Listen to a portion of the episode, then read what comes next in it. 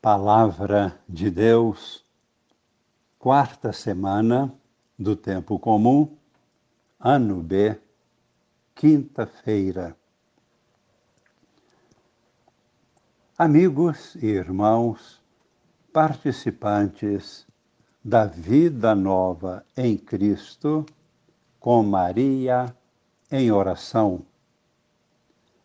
Hoje nós lemos na carta aos Hebreus: Vós vos aproximastes do Monte Sião e da cidade do Deus vivo. Comentamos qual é o significado destas palavras.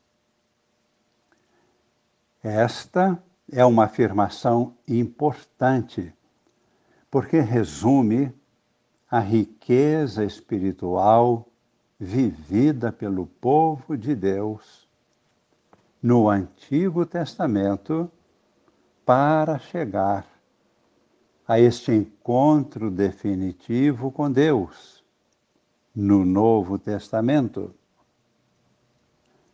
A primeira leitura de hoje é do capítulo 12 da carta aos Hebreus, versículos 18 e 19, e depois a seguir, versículos de 21 a 24. Este pequeno trecho apresenta aos Hebreus, e acrescentamos, vale também para nós hoje, apresenta um grande motivo para a exortação, a fidelidade a Deus em Jesus Cristo. E o grande motivo é este: a superioridade do Novo Testamento sobre o Antigo Testamento. Como se percebe esta superioridade? Nós percebemos da seguinte forma: no Antigo Testamento, os antepassados sofreram muitas provações e perseveraram na fidelidade, porque acreditavam em um regime religioso de caráter material, terreno, provisório, baseado na lei. Agora, no Novo Testamento, as dificuldades que existem estão aí. Porém, levam as pessoas a um encontro com o Deus vivo e verdadeiro. Esta é uma realidade espiritual, interior, celeste. Como podemos ler nos versículos 22, 23 e 24. E todo o Antigo Testamento era uma preparação para se alcançar estes bens espirituais em Cristo no Novo Testamento. Portanto, não tem sentido querer voltar para o Antigo Testamento. O Antigo Testamento foi válido, sem dúvida. Foi válido como uma transição, como uma passagem para o Novo Testamento, o qual é a nova e eterna aliança.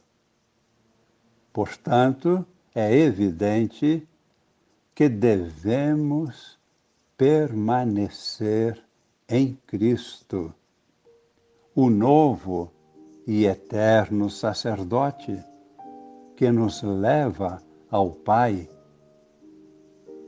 Foi Cristo quem abriu as portas do céu e está agora sentado à direita do Pai. Assim, podemos ler nos versículos 22, 23 e 24 deste capítulo 12. Vós, porém, vos aproximastes do monte Sião e da cidade do Deus vivo, a Jerusalém celeste. Vós vos aproximastes da reunião festiva de milhões de anjos, da assembleia dos primogênitos, cujos nomes estão escritos nos céus. Vós vos aproximastes de Deus, o juiz de todos, dos espíritos dos justos que chegaram à perfeição. Vós vos aproximastes de Jesus, mediador da nova aliança e da aspersão do sangue mais eloquente que o do sangue de Abel. E agora no Evangelho temos um texto que nos possibilita experimentar esta alegria extraordinária de sermos discípulos de Jesus, viver a vida nova segundo o Espírito. É do Evangelho de São Marcos, capítulo 6, versículos de 7 a 13 Jesus chamou os doze e começou a enviá-los dois a dois, dando-lhes poder sobre os espíritos impuros. Recomendou-lhes que não levassem nada para o caminho, a não ser um cajado, nem pão, nem sacola, nem dinheiro na cintura. Então os doze partiram e pregaram que todos se convertessem, expulsavam os demônios e curavam numerosos doentes, ungindo-os com óleo. Esta é a nossa alegria, fechando nossos olhos Vamos agradecer a Deus, nossa vocação.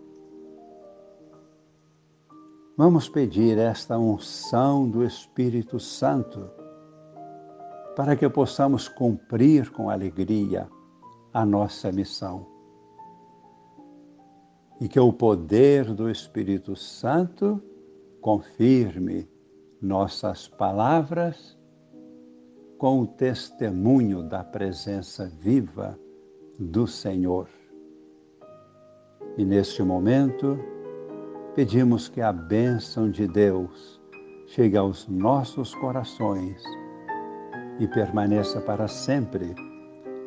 Chegue às nossas famílias, a toda a igreja, a toda a humanidade, para que Cristo estabeleça definitivamente o seu reino de justiça, de amor e de paz.